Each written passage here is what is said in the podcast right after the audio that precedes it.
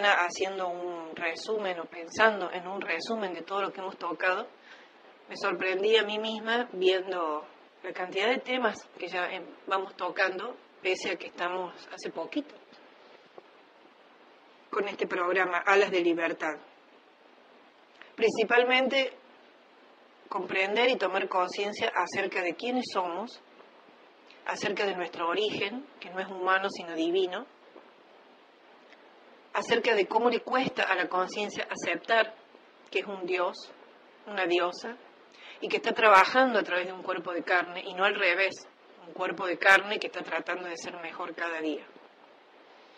El, entendimiento interior, la comprensión real de que somos dioses, va de la mano con la comprensión de que somos responsables por el uso que le damos a la energía que se nos da, que se nos brinda, que se nos regala, por el hecho de ser dioses. Si soy un dios encarnado y he venido con una misión, con un propósito, con un plan determinado, primero va a ser mi tarea descubrir cuál es ese plan, esa misión, y segundo, va a ser mi tarea llevar a cabo esa misión. Y ese propósito, esa misión, necesita combustible, necesitamos gasolina, necesitamos algo para que funcione el vehículo físico y que pueda llevar a la manifestación que piense y un corazón que sienta. Esa energía la provee el universo mismo por toneladas se llama sustancia electrónica. Y esa sustancia electrónica es un tremendo y enorme océano dentro del cual estamos nadando. Todos, desde nosotros hasta los planetas, hasta los soles, todo en el universo, nada en un enorme océano de sustancia electrónica y todo está hecho de esa misma sustancia electrónica. La comprensión de estos conceptos puede llevarte a que tu conciencia se expanda enormemente y comiences a caer en cuenta de que los muebles que están en tu casa están hechos de la misma sustancia electrónica, densa, en diferentes formas, en forma de madera, en forma de metal, en forma de vidrio, pero en definitiva, los átomos que componen todos esos muebles y artefactos de tu casa están hechos de sustancia electrónica, que es la misma sustancia con que está hecho tu cuerpo y que es la misma sustancia con que están hechos los pensamientos y tus sentimientos. Entonces, si uno enojado pega un portazo, cierra muy fuerte una puerta con toda la ira que va por detrás, esa puerta se contagia de esa ira se llena de ese enojo. Y después esas son las puertas que no cierran bien o no abren bien con el paso del tiempo. ¿Por qué? Porque de tantos portazos y portazos y sucesivos portazos que le damos, la pobre puerta dice, ya me cansé de que me traten con tanta agresividad. Y te devuelve, ahora no voy a cerrar. Por poner un solo ejemplo, pero si nos vamos poniendo ejemplos, este, se nos va a ir todo el programa. Ustedes piensen cada uno en su interior que todo, absolutamente todo, está hecho de la misma sustancia. Y esa sustancia sale de una fuente, de la cual toda la sustancia sale de la misma fuente.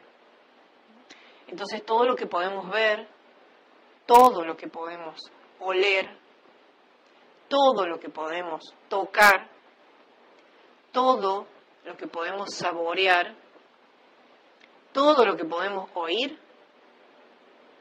¿de qué está hecho? De la misma sustancia electrónica. Este concepto es tan amplio, tan enorme, tan difícil de captar de primera instancia, que se requiere meditar en él, volver a pensar una vez y otra vez y otra vez, y al otro día volver a pensar y de nuevo al día siguiente. Solamente de esa forma, cuando uno vuelve a pensar y repiensa y vuelve a repensar acerca de un determinado tema, así sea un párrafo, un par de palabras que se toquen en estas clases de las, de las cuales habla, hablemos, células cerebrales, esas células nerviosas de, de las neuronas neuronales empiezan a despertarse. ¿Por qué? Porque están dormidas.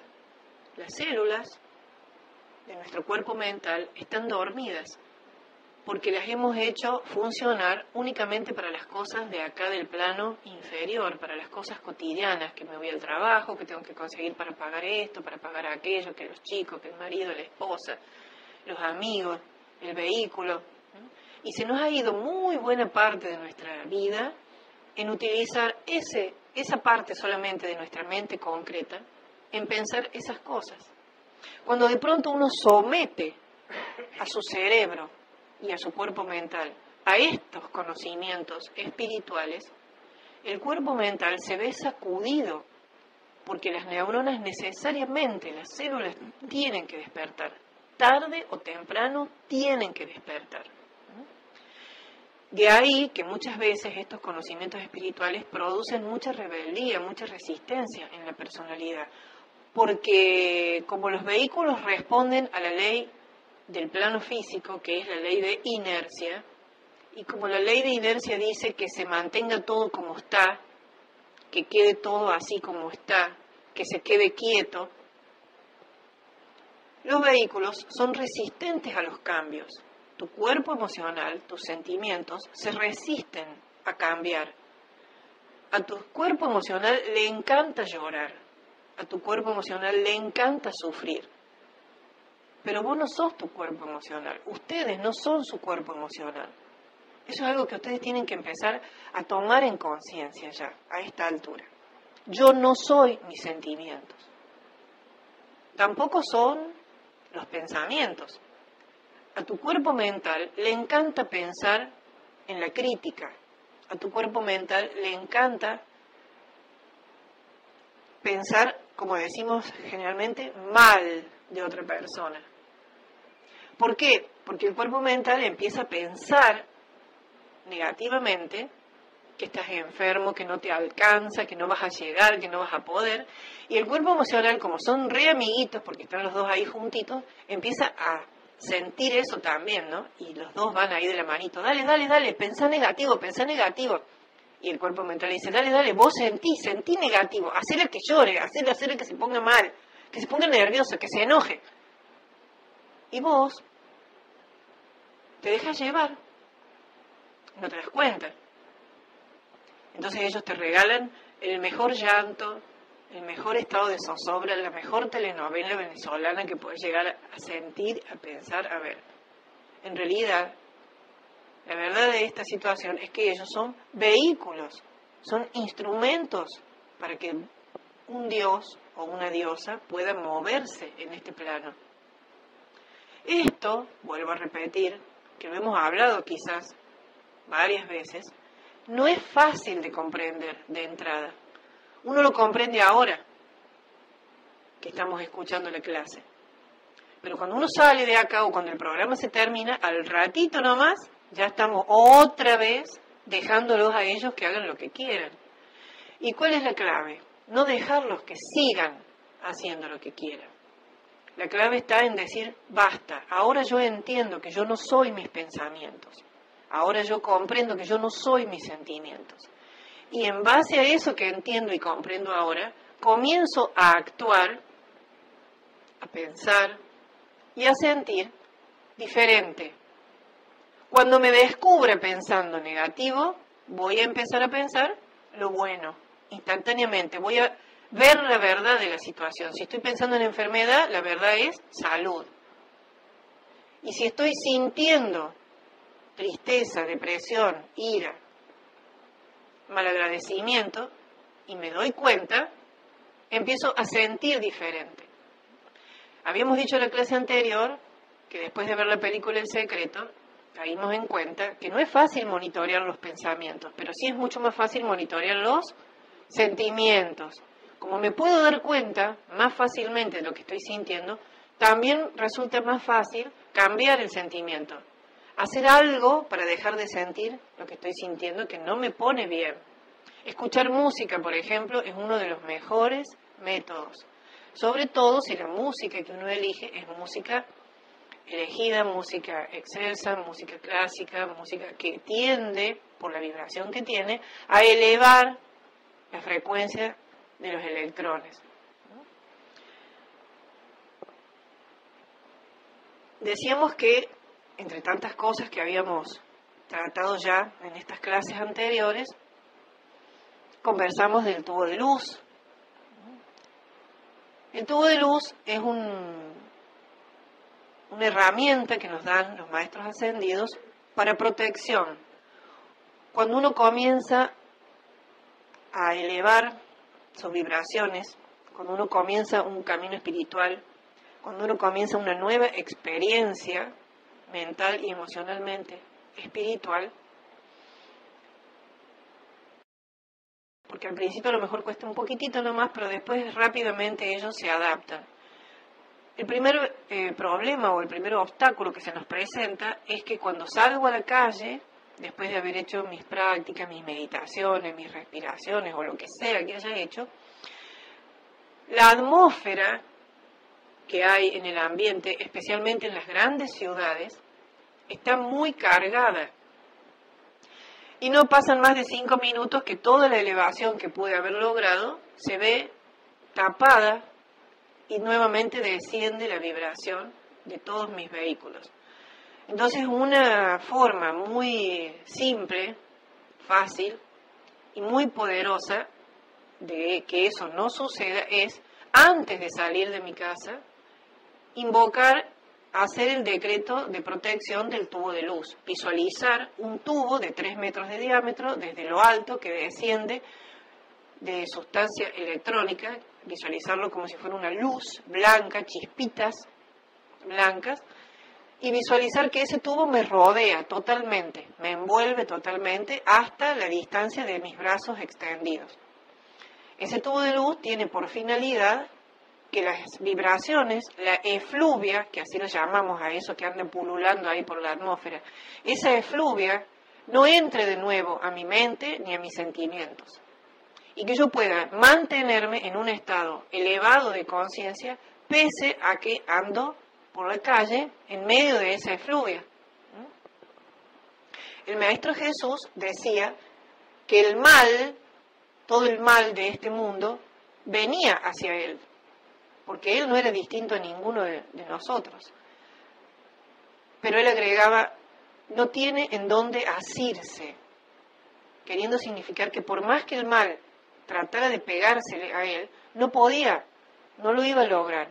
¿Por qué? Porque él estaba envuelto, rodeado en ese tubo de luz, en esa aura de protección que es invencible, es invulnerable. Pero hay que construirla, chicos. Invocar el tubo de luz no puede ser una tarea de un día, tres días no. Un día sí, cuatro días no. Invocar el tubo de luz implica que todos, todos los días tengo que hacer el decreto a la mañana, si puedo al mediodía y al menos a la tardecita especialmente al principio, porque el tubo de luz no es que vos lo vas a invocar hoy y a los cinco minutos te va a durar para toda la vida y ya va a estar. No, esas son cosas que hay que construirlas. La sustancia electrónica es como si fuera una sustancia muy sutil que se va entretejiendo. Los electrones se van entretejiendo entre sí. Y para que eso se haga duro, ancho e indestructible, como si fuera una pared de acero blindado, no te va a llevar ni un día ni dos días, te va a llevar un tiempito. Depende de la fe, depende de la cantidad de veces que lo hagas, depende del sentimiento que le pongas cuando lo hagas. Pero cuando ese tubo de luz esté construido, puede pasar algo afuera, a vos ni te va a tocar. De hecho, ustedes pueden comprobarlo por ustedes mismos a lo que sucede.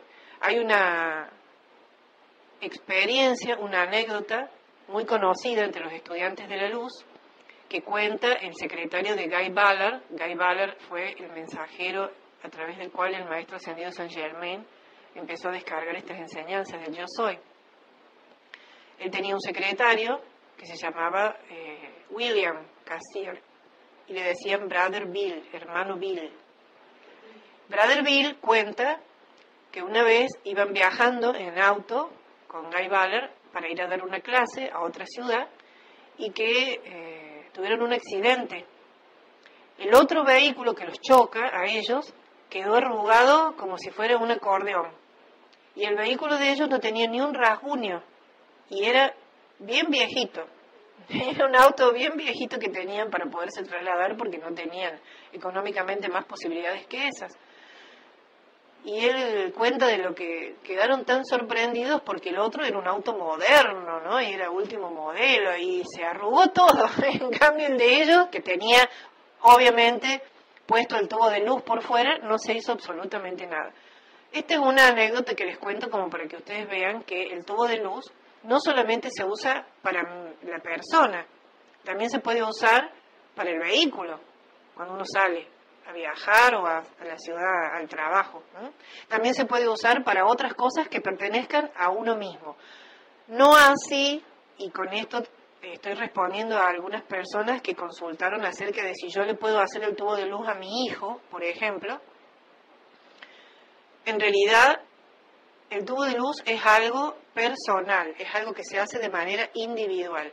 Por más que yo invoque un tubo de luz para otra persona, así sea tu hijo, no se va a conformar con la fuerza con que se puede conformar el de uno. En, esos casos yo sugiero, y de hecho yo misma lo he hecho con, con mis chicos, darles la oración, darles el decreto, para que ellos aprendan a invocar el tubo de luz. Uno les dice a los chicos que eso es para que se protejan, y los chicos que son generalmente tan este, ¿eh? Instantáneos, sí, tan frescos, ¿no? Ellos toman lo que uno les dice y lo empiezan a hacer y no se cuestionan tanto como quizás una mente de una persona mayor que es más cuestionadora.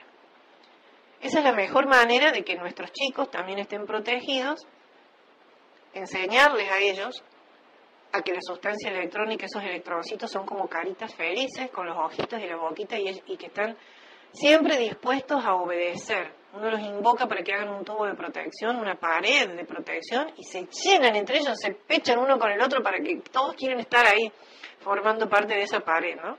Qué lindo. También estuvimos conversando. Ah, antes de seguir les digo, si alguno de los que esté escuchando todavía no tiene el decreto del tubo de luz, puede escribirnos al chat y nosotros se los enviamos al final de la clase. También estuvimos conversando, les decía, acerca de el propósito de la creación, cómo había ido dándose nuestro descenso, por qué estábamos aquí, en ese camino de involución por el cual inexorablemente todas las almas tuvieron que pasar para llegar al yo no soy, de estar en el yo soy, de estar en lo alto, de estar en el sol, de estar en la luz, venir a la ausencia de luz, a la aparente oscuridad que es todo este plano denso, puesto que es la única forma de aprender cómo manejar las energías oscuras. Si uno tiene intención de aprender a tocar el piano, te van a enseñar teoría primero, te van a enseñar solfeo, te van a enseñar eh, armonía, te van a enseñar ritmo, pero en algún momento te vas a tener que sentar en el piano. No hay forma de estudiar piano por correspondencia. Podrás estudiar lo teórico, pero la parte práctica, la única forma es sentándote, abriendo las manitos, poniendo los deditos sobre las teclas y tocando las teclas y equivocándote un montón de veces hasta que la pieza musical que intentas tocar te salga. Y en la medida que entrenes, que practiques, tus oídos van a ir grabando, captando cada vez más, más, más, más, hasta que logres la maestría. Lo mismo pasa con tu verdadero y real ser. Para que logres la maestría, acá en este plano físico, respecto del manejo de todas las energías, y que no pueda ya más haber ninguna energía, ni mental, ni emocional, ni etérica, ni física, que pueda en tu contra, tu verdadero ser, tu real ser, tiene que lograr la maestría sobre todas esas energías. ¿Suena difícil? Aparentemente sí. Pero como los maestros ascendidos nunca te dan un ejercicio, una herramienta, sin darte la fórmula para saber cómo se lleva a cabo eso, estamos hoy aquí en esta clase para charlar acerca de eso, justamente, de la fórmula de cómo lograr parte de esa maestría. Pero antes vamos a escuchar a algunos de nuestros ciberaudientes. sí. ¿Cómo utilizar el tubo de luz para nuestro vehículo? ¿O al realizarlo nosotros ya contemplamos nuestras cosas como el auto? Como ya debes haber visto para esta altura en la lámina de la presencia yo soy que está ahí en la página nuestra, la pueden bajar si quieren, ese tubo blanco que rodea a la, persona abajo, descendiendo desde la parte media de la lámina que es la presencia yo soy, y la lámina está rodeando solamente a la persona. Nacho pregunta cómo hacemos para que ese tubo de luz también envuelva a nuestro vehículo. Es muy simple, Nacho. Cuando yo me siento arriba del vehículo, antes de arrancar el auto, hago el decreto del tubo de luz, pero visualizo que ese tubo de luz, en vez de tener 3 metros, tiene, por ejemplo, 6 metros de ancho, de diámetro, perdón. Al yo visualmente expandir el diámetro del tubo de luz, a la vez que estoy sintiendo esa energía descendiendo, acuérdense que no es solo la mente, sino que también es el sentimiento lo que tiene que estar involucrado, puesto que la mente es una parte menor de lo que nosotros somos, el sentimiento es la parte mayor, es el 80% de nuestros vehículos. Al involucrar, entonces, les decía, nuestro pensamiento, nuestro sentimiento y nuestro poder de visualización, que son todas actividades que estamos llamados a utilizar diariamente, el tubo de luz se expande hasta alrededor del vehículo.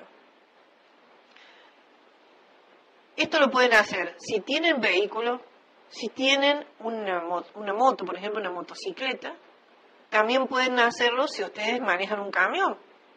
¿Por qué? Porque la sustancia electrónica se va a expandir en tanto y en cuanto ustedes hagan que esa expansión suceda. Son ustedes los hacedores. Y como la sustancia lo único que hace es obedecerte, porque la sustancia electrónica es obediente, además de ser inteligente, es obediente y responde a un comando que se le dé, que es lo que estamos haciendo en este caso. Yo invoco que la sustancia electrónica flamee en, a través y alrededor de este vehículo. En vez de decir en, a través y alrededor de mí. En el caso de hacerlo alrededor del del vehículo que sea. Ustedes también lo pueden hacer si viajan en colectivo, por ejemplo. También lo pueden hacer si viajan en avión. Tenemos que practicar estas enseñanzas y no limitarnos a que no, esto sirve únicamente para la persona. No, esto sirve únicamente para la motoneta, no se puede hacer tan grande como un avión. La respuesta es sí, sí se puede hacer grande el tubo de luz. Lo que sí insisto es en que esta actividad, esta herramienta del tubo de luz, no tiene tanta eficacia cuando yo la invoco para actividad para que sea eficiente. Bien, ¿alguna otra cosa? Bueno, continuamos. Estuvimos conversando acerca de la llama triple y también acerca de la presencia yo soy, que es nuestro verdadero y real ser. Yo les dije a ustedes que la presencia yo soy era una chispa individualizada que se había desprendido del seno de nuestro sol físico, sostenido por un ser que se llama Helios y Vesta. Es un ser con sus dos partes, porque todos los seres tienen dos partes el yin y el yang, el masculino y el femenino. En el universo todo es duplicado, pero no porque sea de a dos, es una sola cosa con dos partes, una parte positiva, una parte negativa, una parte masculina, una parte femenina. Negativo no significa malo, negativo significa femenino. Son actividades cósmicas, el positivo y el negativo, el masculino y el femenino. la fuerza centrípeta y centrífuga. Son actividades cósmicas, son fuerzas cósmicas que comandan el universo y nosotros no podemos quedarnos por fuera.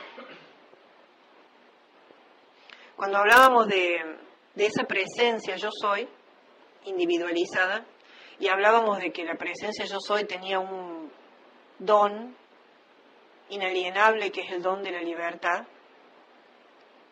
también dijimos que ella decidía quedarse en los planos superiores o descender a los planos inferiores para crecer y poder llegar algún día a ser un sol y tener un propio sistema, una réplica, digamos, de lo que es hoy nuestro padre y madre.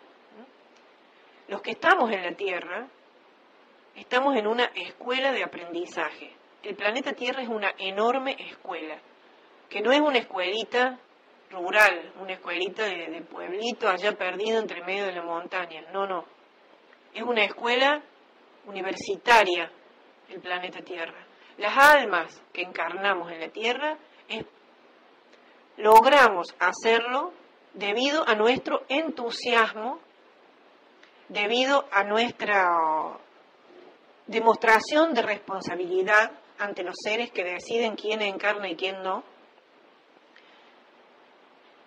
y sobre todo debido a nuestra promesa de cumplimiento de nuestro plan todas las almas que pretenden matricularse en la escuela llamada Tierra, inexorablemente tienen que pasar por un tribunal que se llama el Tribunal del Karma o Tribunal Kármico. Esos seres, que son seres de luz y seres de amor, deciden quién encarna en el próximo año y quién no. De cada tres almas que se presentan, solamente una logra el resultado. Quiere decir que si cada uno de ustedes está en la tierra, hubieron dos que tuvieron que seguir esperando y que quizás encarnaron después.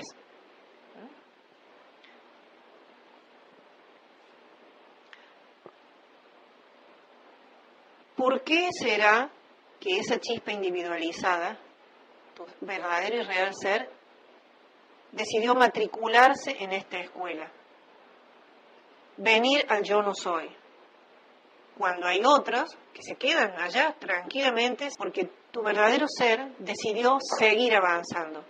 Y eligió esta escuela, esta universidad, porque creyó que estaba lo suficientemente capacitado para convertirse en un logos planetario, primero, que es un ser que expande su conciencia hasta el tamaño del planeta, y poder lograr la meta de la humanidad, que es salir de la escuela mediante una iniciación espiritual que se llama ascensión y continuar en otro sendero, en otra escuela que viene después de esta, mucho más avanzada, y que te permite recibirte de logo solar. Repito, el planeta Tierra es una universidad de almas para aprender a ser logos planetario. ¿Qué significa esto de logos planetario? Que tu conciencia hoy, expandida a tu hogar, a tu familia, a tus amigos, a tu trabajo, llegue a expandirse tanto, tanto, tanto como el tamaño del planeta Tierra.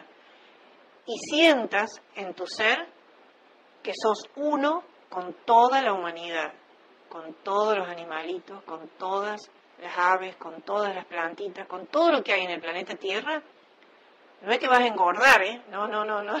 Las chicas miran acá con los que...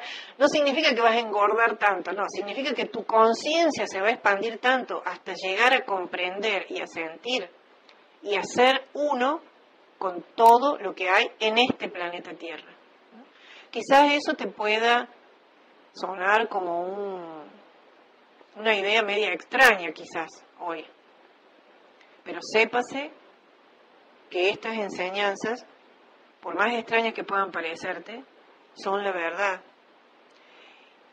Y a raíz de que la humanidad encarnada en la Tierra estaba tan atrasada y el planeta Tierra necesitaba seguir avanzando en su evolución, la jerarquía, los maestros ascendidos, la hermandad blanca, que son los que están ayudando los destinos de la humanidad, se vieron en la necesidad de hacer que toda esta enseñanza empezara a hacerse pública. Antes, para recibir esta enseñanza, uno tenía que irse hasta el templo allá en, Egipto, se tenía que ir hasta el templo allá en la India, en Cachemira, con el maestro fulano, mengano, o irse hasta el desierto de Gobi. En cambio ahora, solamente te tenés que poner los auriculares o escuchar con los parlantitos a través de la computadora y estás escuchando la clase por Radio Pirex. ¿Qué tal? ¿Ah? Ciudad Kumara dando la clase ahí. Bueno. Estos conocimientos, entonces, deberían no sonarte extraños. Al contrario, deberían ser los temas que formaran parte de nuestras conversaciones diarias, en el colectivo, en el trabajo, en la casa, al mediodía, en la mesa. Todos deberíamos estar hablando de estas cosas, a ver cómo practicar mejor y expandir nuestra conciencia mejor. A ver, hay un comentario. Eh, nos escribe Alex Acuña desde Miami. Bendiciones para todos, acá desde Miami, con alegría lo estoy escuchando. El tubo de luz se manifiesta en nosotros, pero nuestra conciencia no debe dudar en esa manifestación. Hola Alex, ¿qué haces Alejandra? Bendiciones, Dios te bendice, te mando un enorme, enorme abrazo hasta Miami. Alejandra sí que nos sorprende. Hace 15 días atrás estaba acá en Córdoba visitándonos porque ella tiene su familia acá y ahora ya volvió allá a seguir su vida en Miami. Un placer que estés con nosotros, Alex. Bienvenida nuevamente. Qué bueno que ya estés en carrera los sábados y puedes escucharnos. Y sí, es así como estás diciendo. Eh, el componente de la fe en todos los trabajos espirituales o en todas las herramientas que uno use es necesario para que eso se dé con mayor prontitud. El tubo de luz, como toda herramienta, es algo que quizás puede no verse, porque si uno no tiene clarividencia es difícil ver la sustancia electrónica y ver cómo responde instantáneamente a un llamado. Pero sí se puede sentir. Y esa es la gran prerrogativa que tenemos. Empezar a darnos cuenta, a ponernos un poquito más atentos y a prestar un poquito más de atención a que a lo largo de todos los días de la semana estuve invocando el tubo de luz. Y mira vos, una semana después de haber estado llevando a cabo esa actividad, me siento mejor. La gente te viene y te dice, me siento mejor. ¿Qué significa ese me siento mejor? significa que por haber invocado el tubo de luz todos los días, se despierta a la mañana con mejor ánimo, invoca su tubo de luz y sale a la calle y no recibe la andanada de fluvia que recibía antes. No se le pegan todos los bichos que andan dando vuelta por ahí. ¿eh? Es como que vos andás por el mundo, pero adentro de tu burbuja, adentro de tu tubo de luz, y los bichos no se te van a pegar tan fácilmente. ¿Cuál es la situación? Si te enojas, lo quebras. En el momento que perdiste la armonía, el tubo de luz se resquebraja, sobre todo al principio cuando no es muy fuerte, cuando está frágil todavía. De nosotros depende volver a construirlo entonces, volver a invocarlo cuando nos damos cuenta que nos hemos enojado. Pero ¿qué pasa si yo hice mi tubo de luz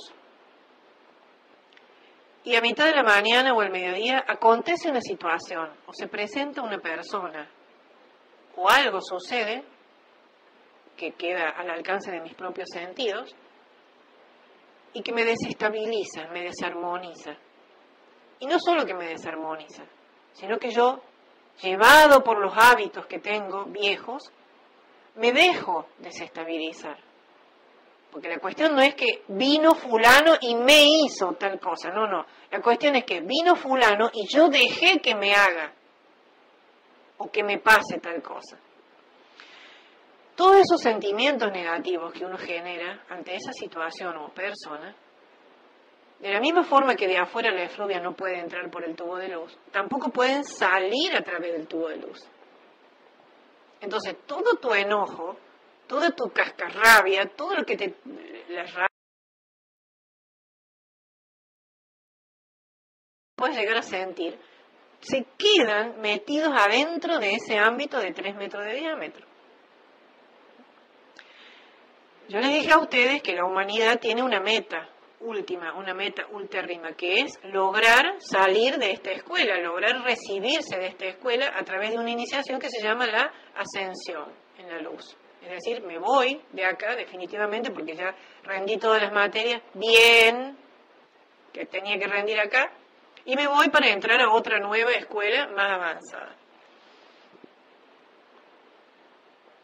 Ahora bien, ¿cómo hace la persona si está hoy viviendo en una ciudad en donde la efluvia, ¿se acuerdan de la película de los cazafantasmas que ellos hablaban de que había egregores y eran unas nubes negras horripilantes que estaban así sobreflotando por encima de la ciudad, ¿no? Bueno, y ellos no salían con, ¿se acuerdan con las máquinas y cazaban los fantasmas? Bueno, esos egregores son ciertos, así como salían en la película, es verdad.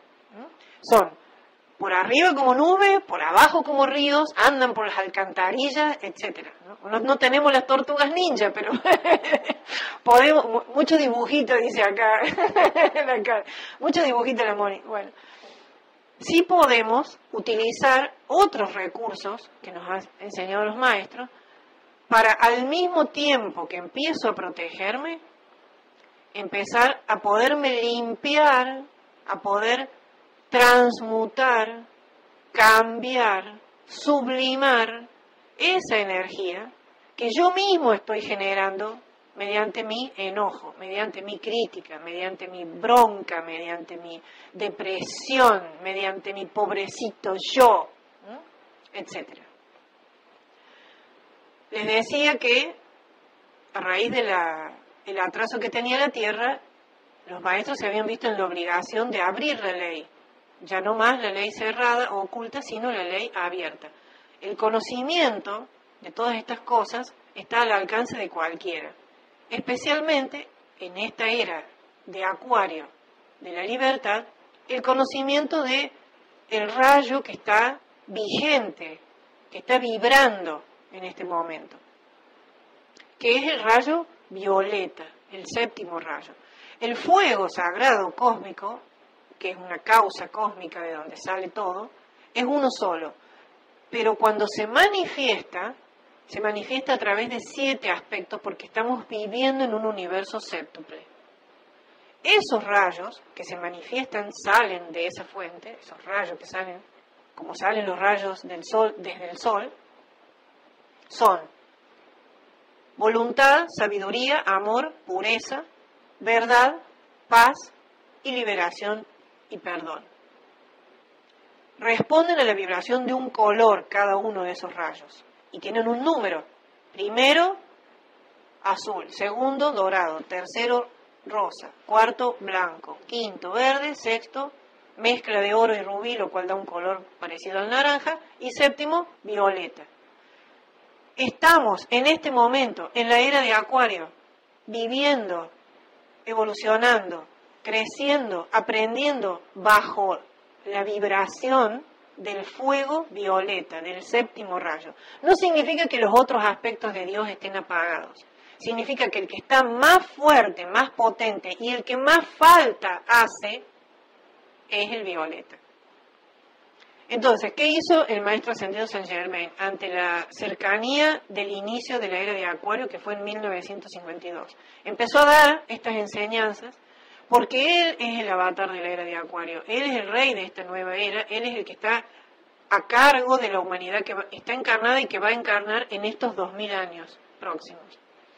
Entonces Él, eh, dio la enseñanza de la llama violeta. El fuego violeta, el rayo violeta es la causa, lo que baja. Lo que baja es la causa, el fuego, el rayo, en forma de rayo.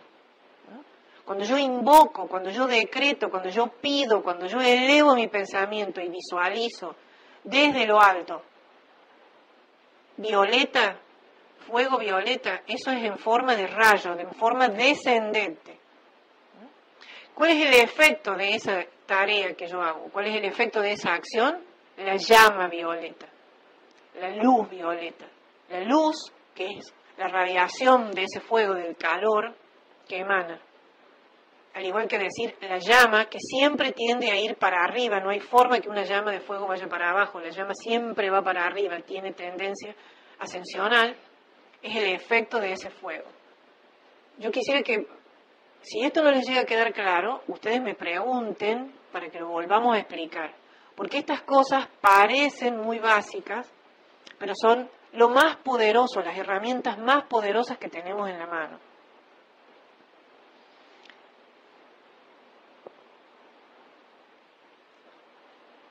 ¿Cómo podemos hacer para lograr la maestría? Sobre esas energías de las cuales dijimos que teníamos que lograr la maestría. Si no usamos la llama violeta. La respuesta es no hay forma. Para lograr sublimar nuestras energías, nuestro karma personal, todo el mal uso que hemos hecho de la sustancia electrónica a lo largo de las cientos o miles de encarnaciones que ya vamos acumulando en nuestro haber, la única forma en este momento en que estamos encarnados todos nosotros siendo testigos de este momento histórico de ascensión de la Tierra, es usando la llama violeta. ¿Qué significa usar la llama violeta? ¿Significa leer un libro de la llama violeta? ¿Significa acordarme de la llama violeta? ¿Significa pensar en la llama violeta? ¿Significa vestirme con ropa violeta? ¿Ponerme aro, vincha, zapatillas, calzoncillos y corpiño de llama violeta? ¿Significa comprar los platos de mi casa de color violeta porque a la hora de almorzar todo el alimento esté en un plato? ¿eh? Claro, y radio violeta al, alimento. Pongo las cortinas violeta, pinto la casa de violeta. Pongo las lajas de la entrada de mi casa en violeta.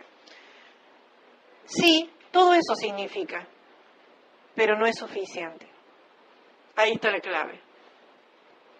Si bien uno puede vestirse, vestir la casa, comprarse, pintar el auto, la moto, todo de color violeta, eso no significa que estás usando el fuego violeta.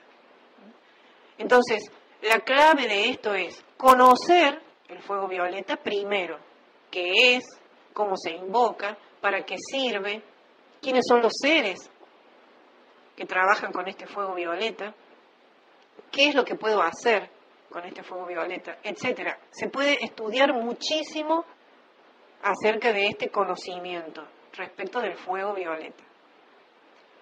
Pero lo que más resultado te va a dar, y de hecho lo único que va a servir para algo y que va a terminar llenando tus valijas con energía calificada constructivamente a la hora de irte de viaje, de volverte, a la hora de que de nuevo te vayas al yo soy, es el uso que puedas hacer diario de este fuego violeta. Ah, bueno. Entonces, para usar diariamente el fuego violeta, me levanto a la mañana y digo, ¡Fuego violeta! ¡Desciende! Y por ahí cuando me acuerdo al mediodía que salgo a comer, ¡Fuego violeta! ¡Flamea! Y después a la noche, antes de irme a dormir, ¡Fuego violeta! ¡Muchas gracias! ¿Será eso?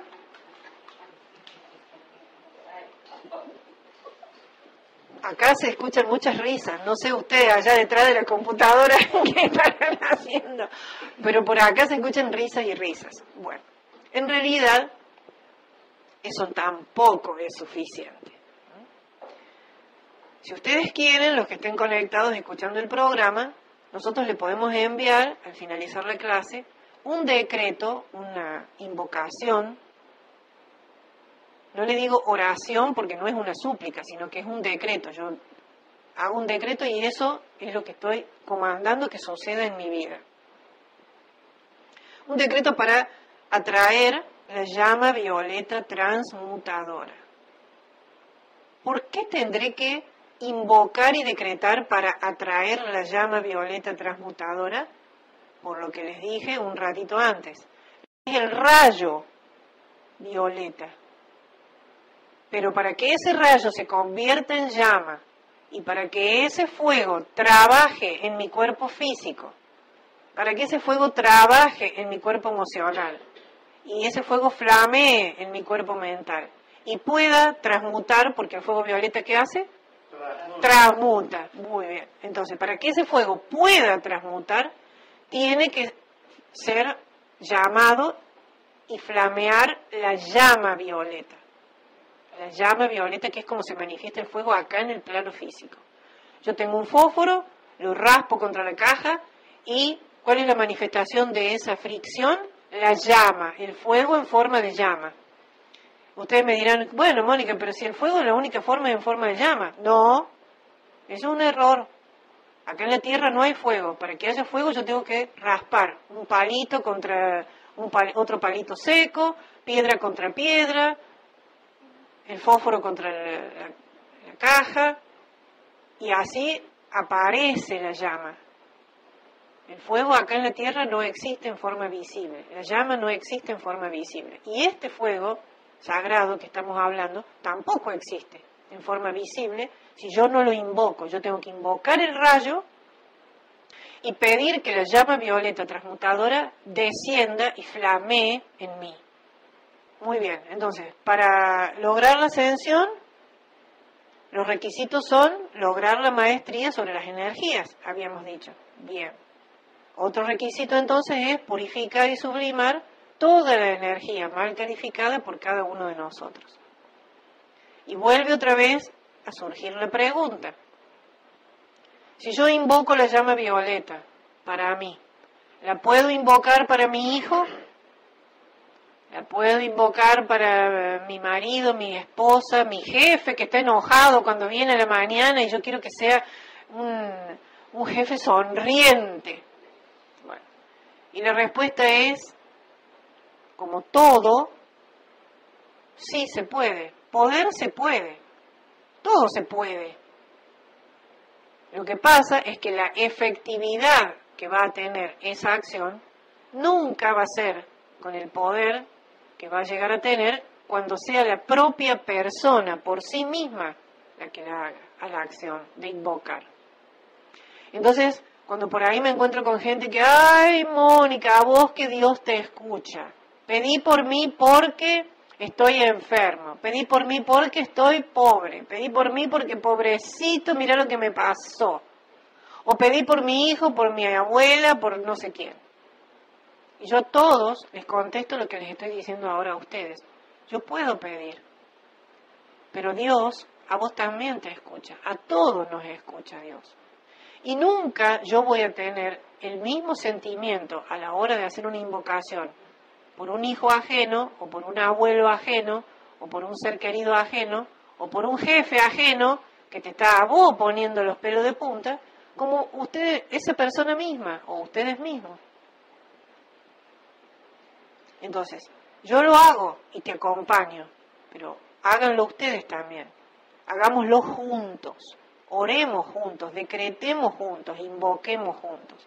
Vení, nos damos las manos y elevamos una oración con toda la fuerza de nuestro corazón juntos. Esa es la forma de enseñar, esa es la forma de transmitir este conocimiento porque por ahí hay gente que enseña estos conocimientos, pero cuando termina de enseñarte este conocimiento y vos le decís que te duele la cabeza, bueno, a ver, ponete acá en esta camilla o sentate en esta silla que yo te voy a hacer una práctica de sanación y te voy a sacar el dolor de cabeza. Entonces, primero te enseñé que tenías la posibilidad de ser libre, para media hora después hacerte dependiente de mí. Y que si no está en mis manos y si no está mi cuerpo emocional involucrado, tu dolor de cabeza no se va a ir. ¿A qué estamos jugando? Te enseño que es tu derecho inalienable el de la libertad. Para una hora después, a través de mi actitud, decir, o sembrar en tu conciencia únicamente es a través de mí que vas a lograr esa libertad. Eso es mentira. Todo el mundo tiene el derecho de ser libre. Todo el mundo tiene el derecho de aprender a sanarse. Todo el mundo tiene el derecho de aprender a perdonar. Y todo el mundo tiene el derecho de ser perdonado si sabe perdonar primero. Esto, yo sé que puede quizás no caer muy bien, pero esto que les estoy diciendo es. Y la verdad no es lo que a uno le cae bien.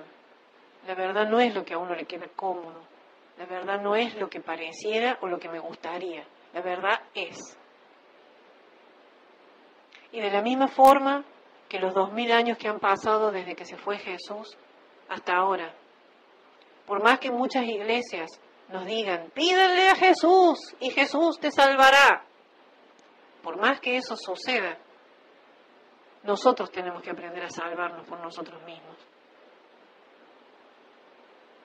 Ya no va a venir de nuevo Jesús a volvernos a sanar, ni nadie. De hecho, este conocimiento del fuego violeta es tan poderoso y es tan fácil, cualquiera puede aplicarlo. Hasta un niño de 10 años conociendo el fuego violeta puede aprender a aplicarlo y lograr su liberación total. ¿Cuánto es el tiempo que se necesita para transmutar el karma personal? Depende. Depende de la intensidad con que uses el fuego violeta. Depende de la fe con que uses el fuego violeta. Depende de la cantidad de veces que lo uses al fuego violeta. No es lo mismo usarlo una vez al mes que una vez por semana, que una vez por día o una vez por hora o una vez cada diez minutos. Hay diferencia. ¿Por qué? Porque cada vez que yo invoco, toda esa energía electrónica, todos esos electrones, esa sustancia, se va acumulando. Si hoy lo invoqué tres veces, tengo tres moneditas a mi favor. Más las tres de mañana ya voy a tener seis y más las 8 que pueda hacer al día siguiente, 8 y 6, 14. Más las otras 14 que haga la semana entrante, ya voy a tener 28. Y a medida que vaya pasando el tiempo, se va acumulando la energía que yo voy calificando al invocar y usar el fuego violeta. ¿Me siguen hasta acá? Es solamente a través del uso que se va sublimando la energía. ¿Ustedes me quieren preguntar algo? A ver. Este, sí. Entonces, eh, ¿me puedo curar de cualquier, cualquier cosa? Si estoy en un, tratamiento médico por un tema de cáncer, por un, que estoy dependiendo de otras personas, estoy en varios tratamientos por un, por un caso así, digamos. Ya tengo mi historia con mi médico, con mi ginecólogo, con mi médico clínico, sea, tengo toda una historia y yo me, tengo, me voy manteniendo así. En un caso así, ¿yo puedo dejar todo eso y curarme por mí misma con las invocaciones, con los decretos? Si tuviera que darte una respuesta terminante, te diría que sí. Porque de hecho, los famosos milagros que suceden cuando alguna persona recibe finalmente la enseñanza, el conocimiento, y deja que Dios entre en su corazón totalmente, hay miles de testimonios de milagros de curaciones instantáneas. Pero, ¿por qué no te voy a decir, o por qué te voy a explicar un poquito más esto? Porque esos casos son los menos lamentablemente. Una persona va al médico o porque ignora que tiene un poder tal en su interior que su cuerpo puede sanarse por sí mismo y que cada uno es su propio médico. Una persona va al médico porque teniendo ese conocimiento no lo acepta una persona va al médico porque teniendo ese conocimiento lo acepta a medias, pero tiene miedo o duda de que vaya a ser realmente como se dice.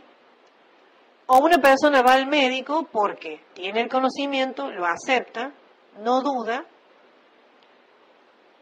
pero ha dejado pasar tanto tiempo y la enfermedad ha crecido, ha aumentado o, tiene varias apariencias en varias partes del cuerpo, que por más que usa la herramienta, no logra los resultados como quisiera.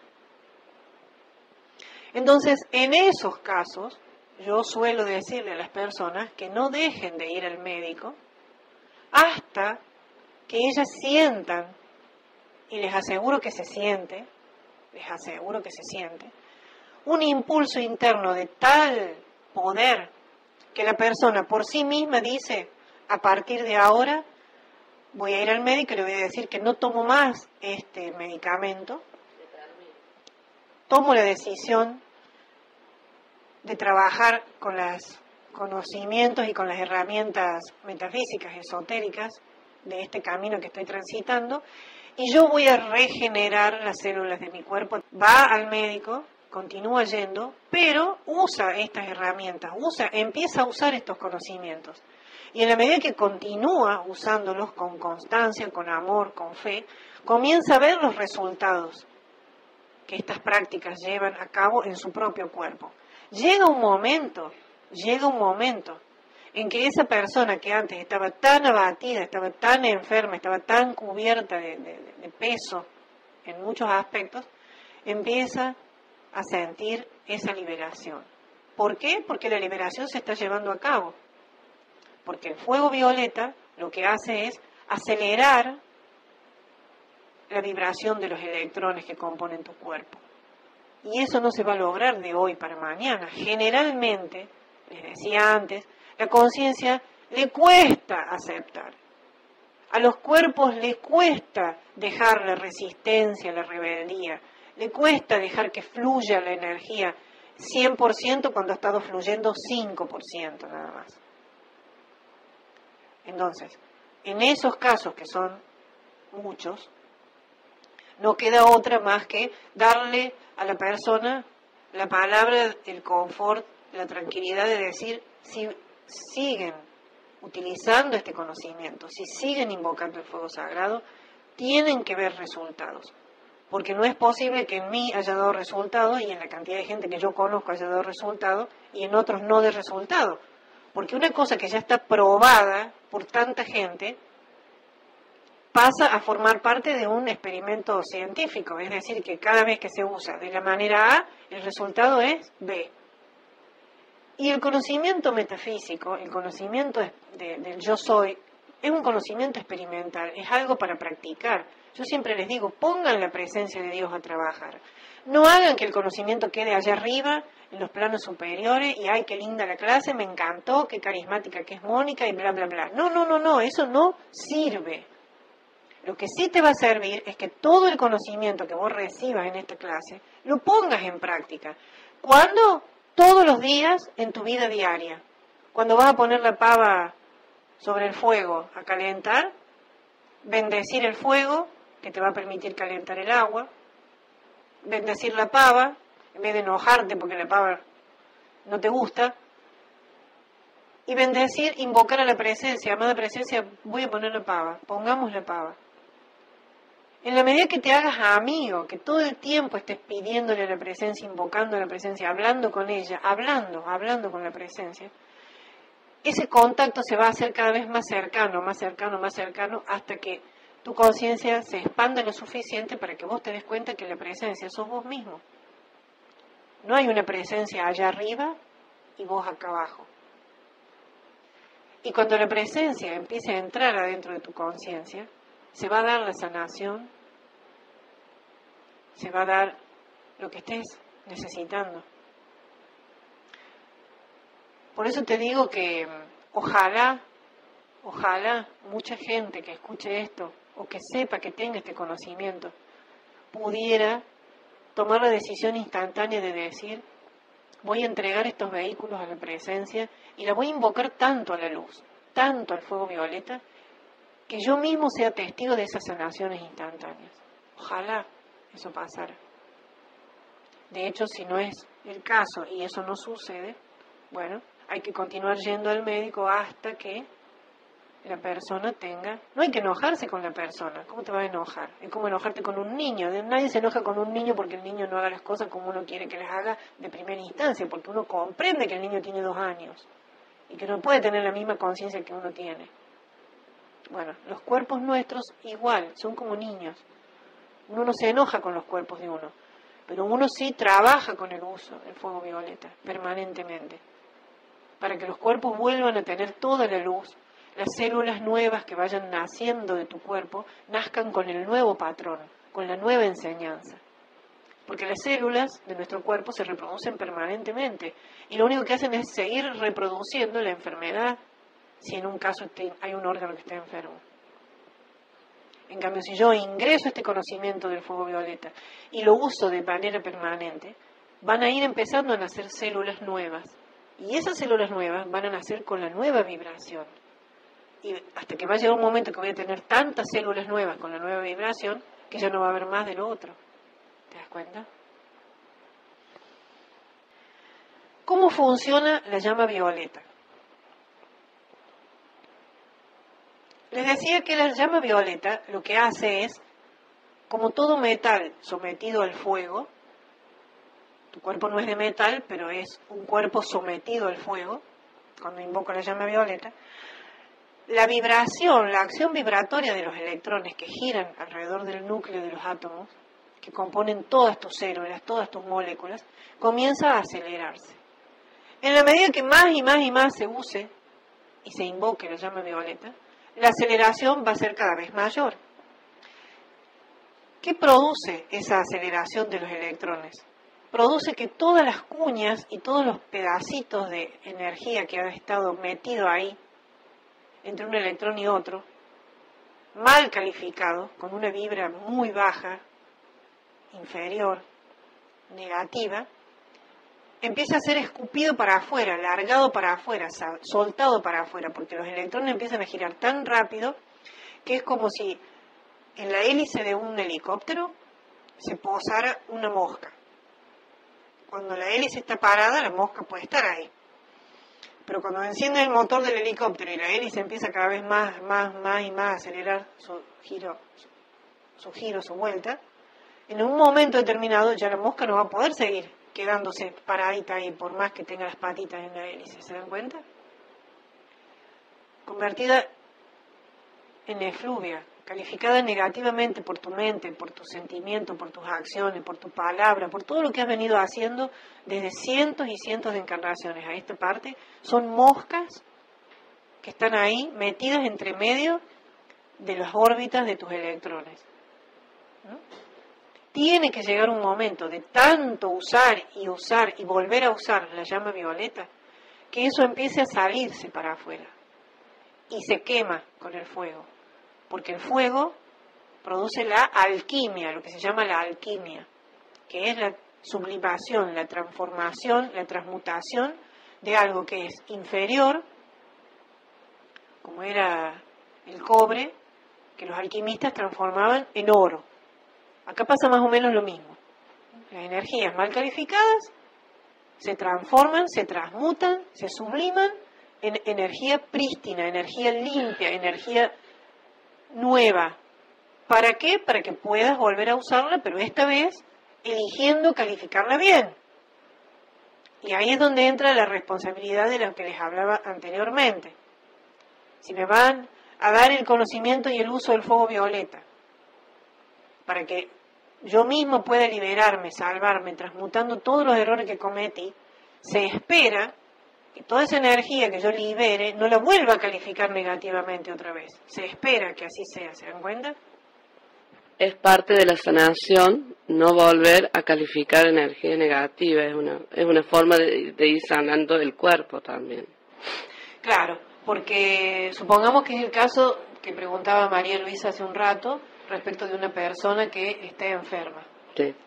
Y va tomando la decisión de ir dejando de ingerir tanto medicamento porque está viendo los resultados y sus curaciones paulatinas a medida que va usando el fuego violeta. Un día dice, bueno, eh, me voy a visitar a mi cuñada. Y resulta que tiene la mala idea de, en vez de hacer silencio respecto a lo que está trabajando, que es una cualidad primordial cuando uno hace todo este tipo de trabajos, silencio, se junta con la cuñada y le cuenta todo lo que está haciendo. Y la cuñada, que es muy temerosa y tiene mucho miedo y tuvo una experiencia con su mamá o con no sé quién, dice, pero vos estás loca, ¿cómo vas a dejar de tomar la parva de remedio? Que vos tenés que seguir, que mirar que esas cosas en esa secta que te has metido ahora, que patatín, que patatán. Y te descarga una andanada de, de planteos tal que te ves sacudido, te ves llenado por duda. Y hace que el miedo entre de nuevo a lo mejor a alojarse en tus células. Quizás que ya estaban blancas, que ya estaban limpias. Y por supuesto el resultado de eso que es, páfate, otra vez te vuelves a enfermar. Cada vez que uno duda y dice, esto no va a dar resultado, esto no puede ser que actúe, solamente la llama violeta, como preguntan por ahí, por supuesto que no vas a obtener resultado. Sí, Irma nos va a leer algo que está en el chat. Eh, Romina, hola Moni, una pregunta. Vos decís que lo ideal es empezar a practicar la llama violeta y luego al sentirnos más aliviados empezar a armar nuestro tubo de luz para que no quede Hola Romy, bendiciones. Un abrazo grande hasta Avellaneda en Buenos Aires. La cosa es así. Primero voy a empezar a invocar el tubo de luz, que es lo que les di en la primera clase, el decreto para atraer el tubo de luz. Lo primero es la protección. Cuando uno aprende a manejar, lo primero que te enseñan es antes de poner una sola marcha, a dónde está el pedal del freno. Porque ante cualquier eventualidad, Señor, frene. La llama violeta es nuestro freno espiritual. Cuando uno empieza con estas enseñanzas, el conocimiento del fuego violeta, de la llama violeta, se da bien pronto para que la persona aprenda a frenar las situaciones que vienen a perturbarlo a decir no lo acepto, invoco el fuego violeta para que se transmute. En el caso del tubo de luz y del conocimiento del fuego violeta, Romina y a todos los que puedan estar escuchando, primero empiecen a hacer el tubo de luz. Hagan el tubo de luz, que ya lo tienen que estar haciendo ya, los que estuvieron desde el principio ya están haciendo el tubo de luz desde el principio, porque fue la primera clase que dimos. Y ahora incorporen el conocimiento y el uso del fuego violeta. Porque si nos vamos a pasar, Romina, usando solamente el fuego violeta primero, me levanto a la mañana, hago el llamado al fuego violeta para que empiece a trabajar. Hacé de cuenta que me puse zapatos. Salgo de mi casa, ni pienso en los zapatos pero los zapatos están ahí en mis pies y me llevan y me traen durante todo el día. La llama violeta que invoque va a ir conmigo hasta que yo no haga que se vaya, va a seguir yendo conmigo. ¿Y cómo voy a hacer yo que se vaya? Igual, en una desarmonía, en una situación negativa en la que yo misma me, me coloque. Pero si yo salgo con la llama violeta y no con el tubo de luz envuelto a mi alrededor, no va a alcanzar a pasar media cuadra que la efluvia que hay en la atmósfera inexorablemente me va a pegar de alguna manera y o va a subir alguien al colectivo que me va a tratar mal o me va a decir algo que no me va a gustar o el chofer va a pasar de largo y no me va a levantar el colectivo, me voy a enojar porque llego tarde al trabajo, o va a pasar un auto y va a pisar el charco, justo el charco con barro sucio oloriento que está ahí en la esquina y me va a manchar todo mi pantalón blanco, o algo puede llegar a pasar. O una paloma va a pasar volando y ¡floc! va a decidir hacer sus necesidades justo sobre mi hombro, con mi chaqueta nueva. Entonces, primero aprendamos a hacer el tubo de luz. Si ya hemos aprendido a hacer el tubo de luz, ahora agreguémosle a eso la invocación, el llamado a la llama violeta. Porque la llama violeta sin el tubo de luz nos va a llevar más tiempo, nos va a costar más lograr resultados. Pero el tubo de luz sin la llama violeta empieza a darnos al menos el resultado de que frenamos un poco todas las energías que andan deambulando por ahí. ¿Me siguen? Bien. Bueno, espero con esto haber aclarado, Romy. Cualquier cosa volvés a preguntar. Lilian González. Bendiciones, Mónica. Hace tanto que no tenía noticias tuyas, Lilian. Bendita sea, qué bueno, qué bueno que estés escuchándonos y compartiendo con nosotros. Afirmaba que es una bendición para toda la humanidad, la llamaba. Sí, es una herramienta todopoderosa, no es una herramienta poderosa, es una herramienta todopoderosa que cuando uno la invoca es capaz de transmutar y transmuta la energía mal calificada por cada uno de nosotros desde el principio de los tiempos, si uno así lo pide, sino que también la llama violeta sirve para ayudar a transmutar errores cometidos por el resto de la humanidad. Cuando uno tiene la conciencia suficiente, puede acostumbrarse a invocar a la llama violeta para uno y agregar para toda la humanidad. ¿Por qué? Porque hay muchas personas encarnadas, siete mil millones de almas. No todas conocen la llama violeta. Entonces, si alguno de ustedes conoce la llama violeta, puede ofrecer un mínimo servicio individual, personal, invocar la llama violeta y decir para toda la humanidad, para que una pequeña porcioncita de esa llama violeta que venga a trabajar en tus cuerpos, salga de tus cuerpos y deambule y flote por el ambiente, transmutando algo que pueda hacer falta por ahí cerca.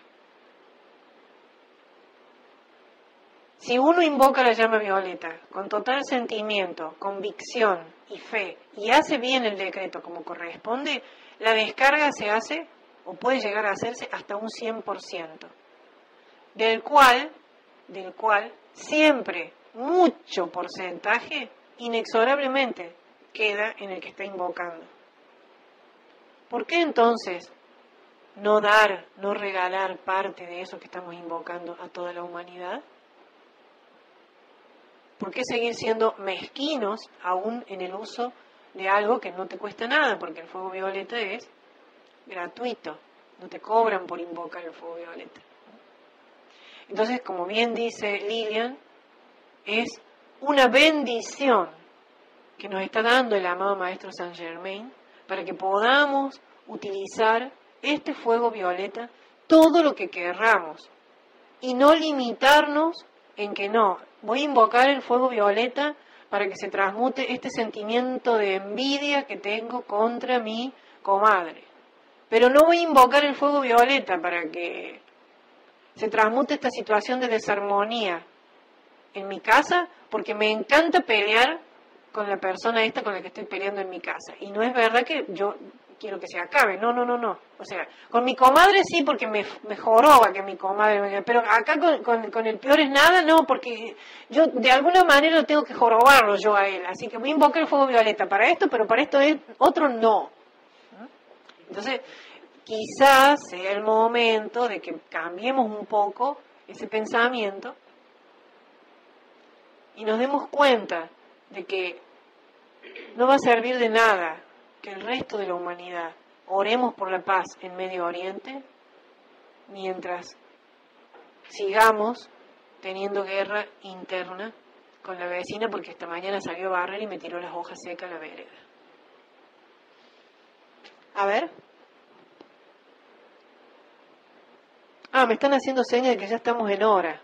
Se acabó la hora. Ah, bueno, se acabó la hora, se acabó la hora y se acabó el programa. Bueno, entonces hasta acá vamos a llegar por hoy. Queda mucho todavía por platicar, por conversar, por compartir de esta enseñanza. Este es el programa de ustedes, Alas de Libertad. Estamos en Radio Pirex, desde Córdoba, Argentina, transmitiendo para el mundo hablando hoy de la llama violeta.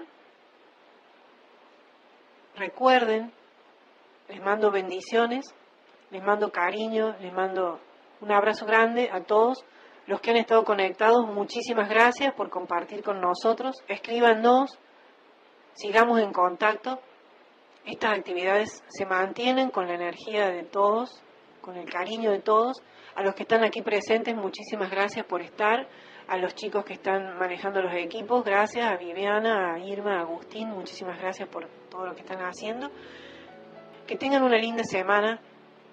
Que el fuego violeta flamee en cada uno de ustedes para que seamos cada vez más presencias liberadoras.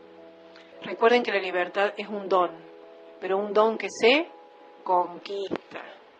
Muchísimas gracias. El secreto de la montaña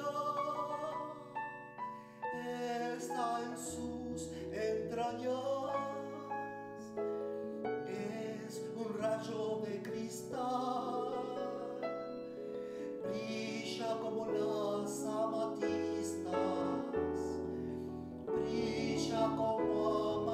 Krishna.